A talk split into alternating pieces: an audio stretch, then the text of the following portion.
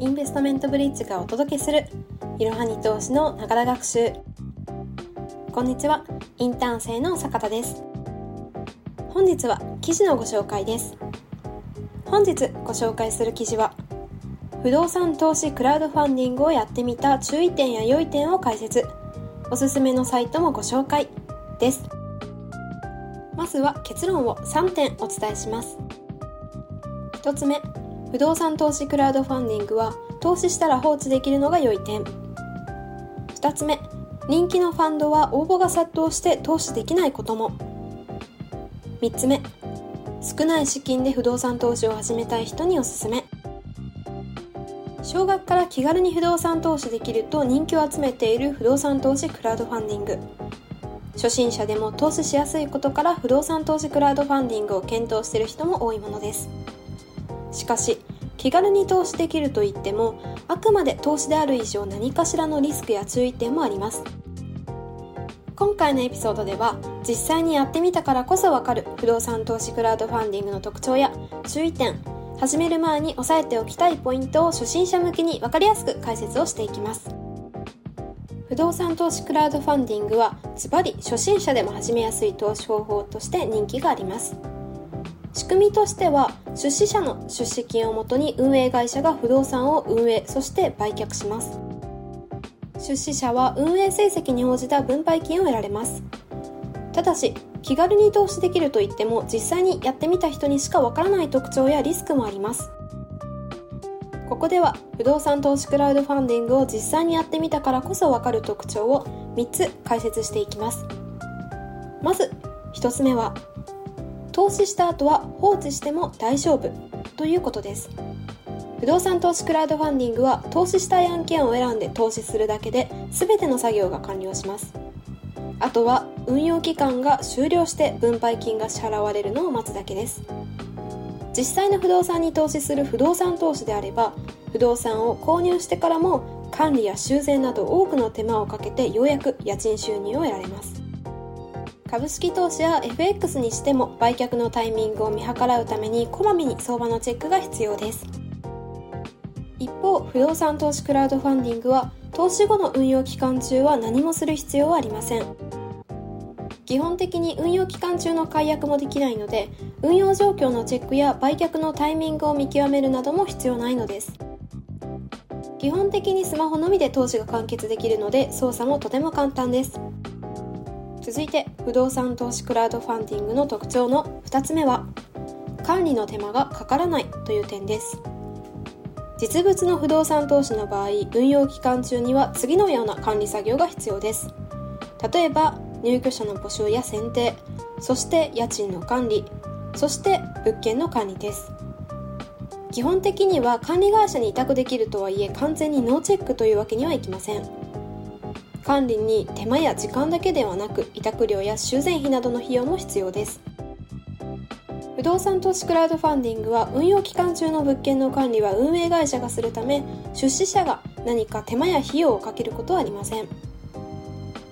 続いて3点目の特徴は損をする人はほとんどいないということです。不動産投資クラウドファンディングでは基本的に運営会社によってリスク対策が取られるため元本割れすることはほとんどありません。一般的には次のようなリスク対策が取られています。例えば優先劣後出資。これは運営会社も出資をすることで損失を運営会社から先に補填する仕組みです。あるいはマスターリース契約です。これは不動産会社が物件を丸ごと借り上げる契約のことを指しています。このような対策や不動産の厳選などによって元本割れするリスクを抑えているのです。ただし元本割れのリスクを抑えているといっても元本保証があるわけではありません。あくまでも投資なのでリスクはあります。では一方で不動産投資型クラウドファンディングには注意点はあるのでしょうか？確認していきましょう。ここでは3点お伝えをします。まず1つ目の不動産投資型クラウドファンディングの注意点は人気のファンドは応募が殺到して投資できないことが多いという点です。不動産投資クラウドファンディングの応募方法としては主に2つがあります。まず1つ目は先着式です。そして2つ目は抽選式です。先着式の場合募集定員に達する前に応募ができれば投資可能です。しかし人気のファンドは募集開始直後からクリック合戦が始まるほど加熱し数分で募集終了というケースも珍しくありません。抽選式の場合は受付期間中に応募すれば抽選結果によっては投資できます。ただしこちらもファンドによっては倍率が高騰するので当選するのが難しくなるのです。不動産投資クラウドファンディングは投資しやすく人気が高い反面なかなか投資できない点には注意しましょう。いくつかのサイトに登録をしてなるべく多く応募できるようにすると良いでしょう。続いて不動産投資クラウドファンディングの2つ目の注意点は長期で考えることが大切という点です。不動産投資クラウドファンディングは少額から投資ができる反面少額なので大きな利益を狙うのは難しいというデメリットがあります。利回りが10%を超える案件も珍しくありませんが仮に1万円の投資だと1000円の利益にしかなりません。またファンドによっては出資できる上限金額が決められており高額な投資が難しい場合もあります。とはいえ一気に大きく設けられる投資はその分損失も高額になる可能性があります。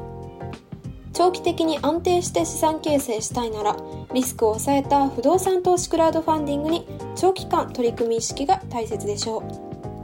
リスクとリターンの関係性を忘れてはいけません。不動産投資型クラウドファンディングの3つ目の注意点は手数料がかかるケースがあるという点です。不動産投資クラウドファンディングでは手数料に注意が必要です。利益が大きくないため手数料によっては元本割れしてしまう可能性があるためです。一般的には投資家登録や投資の際には手数料がかからないサービスが多いです。しかし振込時や出金時に手数料がかかるケースがあります。仮に1万円を利回り5%で運用すると1年後の利益は500円です。ここから出金手数料が52円差し引かれると利益は448円になってしまいます。少額を投資する場合は手数料まで含めて利益がどれくらいになるかを考えることが大切です。では一体どんな人が不動産投資クラウドファンディングに向いているのでしょうか？不動産投資クラウドファンディングは投資初心者なら誰でもおすすめというわけではありません。同じ不動産投資にしてもリートや小口化商品という選択肢もありますし株式投資や NISA なども選択肢に入ります。あなたの性格や投資スタイルに合わせて投資先を選ぶ必要があるのです。ここからは不動産投資クラウドファンディングがおすすめできる人の特徴を3つご紹介していきます。まず1つ目の特徴は手間なくお金を運用したい人です。実物の不動産投資は投資するまでに物件の選定やローンの手続きなど必要な作業が多く運用期間中も管理業務があります。しかし不動産投資クラウドファンディングであれば投資自体も簡単に手続きでき運用期間中は手間もかかりません。株式や FX も利益を出すには相場と常ににらめっこが必要になってくるでしょう。不動産投資クラウドファンディングなら出資後は基本的に分配を待つだけなので手間をかけたくない人や時間がない人におすすめです。続いて2つ目の特徴は少ない資金でお金を運用したい人が向いています。実物の不動産投資の場合ローンを組んで数千万円や億単位の資金を動かします。頭金だけでも数百万円は必要でしょう。株式投資も数十万円から数百万円ほどは必要になってきます。不動産投資クラウドファンディングは多くのサービスが一口1万円から投資できます。投資資金が少ない人やまずは少額から資産運用をスタートしたい人に適していると言えるでしょう。続いて3つ目の特徴は時間をかけて資産を増やしたい人です。短期間で大きく稼げる投資は損失も大きくなる可能性が高いものです。老後資金を貯めたい人など将来の資金のために資産運用するなら長期間コツコツ安定が大切です。特に投資は長期間運用することで複利効果も狙います。ちなみに複利効果とは利益で利益を生み出し雪だるま式に利益を増やしていくことです。不動産投資クラウドファンディングで得た利益をまた投資に回すことで効率よく資産運用できるのです。ここまでエピソードを聞いていただいた方の中には早速不動産クラウドファンディングを始めたいと思った方も少なくないかもしれません。そんな方々のために不動産投資クラウドファンディングを始める前に押さえておきたいポイントをここでは3つご紹介していきます。まず1つ目のポイントは不動産に関する知識は必要ということです。不動産投資クラウドファンディングも不動産投資の一種です。基本的な不動産に関する知識は持っている方がより安心して投資ができます。基本的に不動産投資クラウドファンディングではファンドごとに不動産の詳細情報やリスクなどの情報提供がされています。提供される情報の意味が分かり不動産を比較できるようになっておくとより投資に成功しやすくなるでしょう。また利回りといった基本的な用語も押さえておくようにしましょう。最低限の用語の意味を知っておくと良いです。続いて2点目のポイントは早く始めることが重要ということです。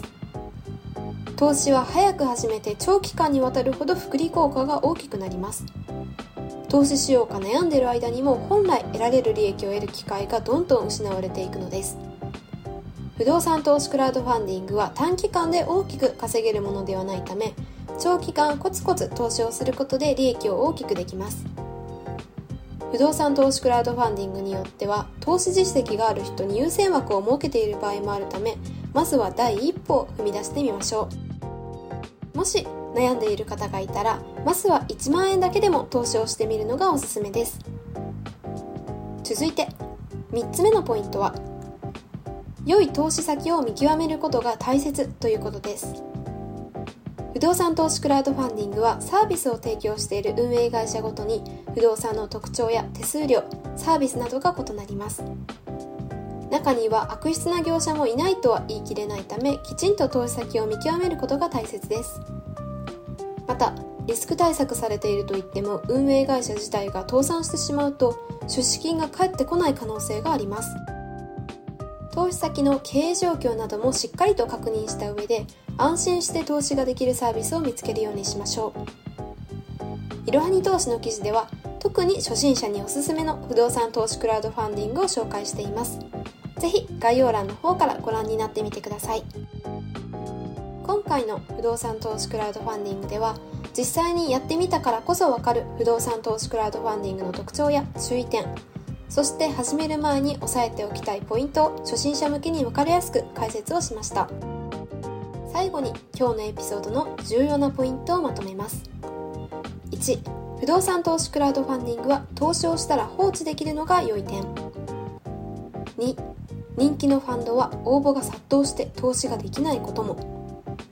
3少ない資金で不動産投資を始めたい人におすすめ。不動産投資クラウドファンディングなら少額から投資ができリスクも抑えられているので初心者にもおすすめです。ずはいろはに投資でご紹介しているサービスの中からあなたにぴったりのサービスを選んでみてください。本日の息抜き。日差しが強めの日々が続いたと思ったら6月7日頃から関東は梅雨入りの予定ですね。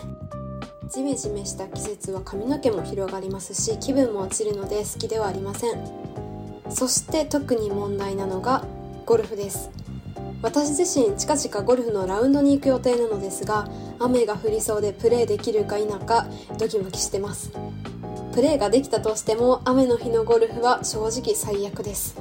そんな経験をされた方も多いと思いますのでコナミのサイトから雨の日のゴルフのコツについてご紹介をしたいと思います。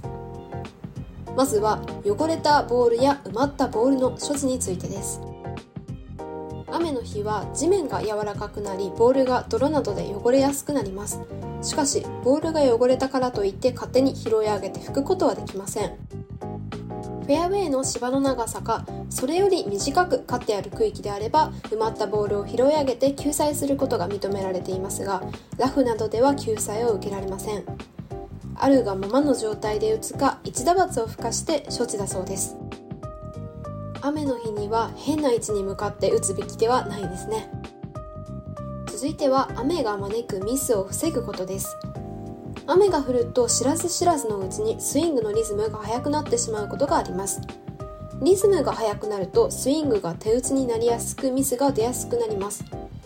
雨に濡れたくないからと早く打ちたくなる気持ちは私も本当にわかるのですがそういう時ほどあえていつもよりゆったりとしたリズムでスイングするように心がけるといいそうです。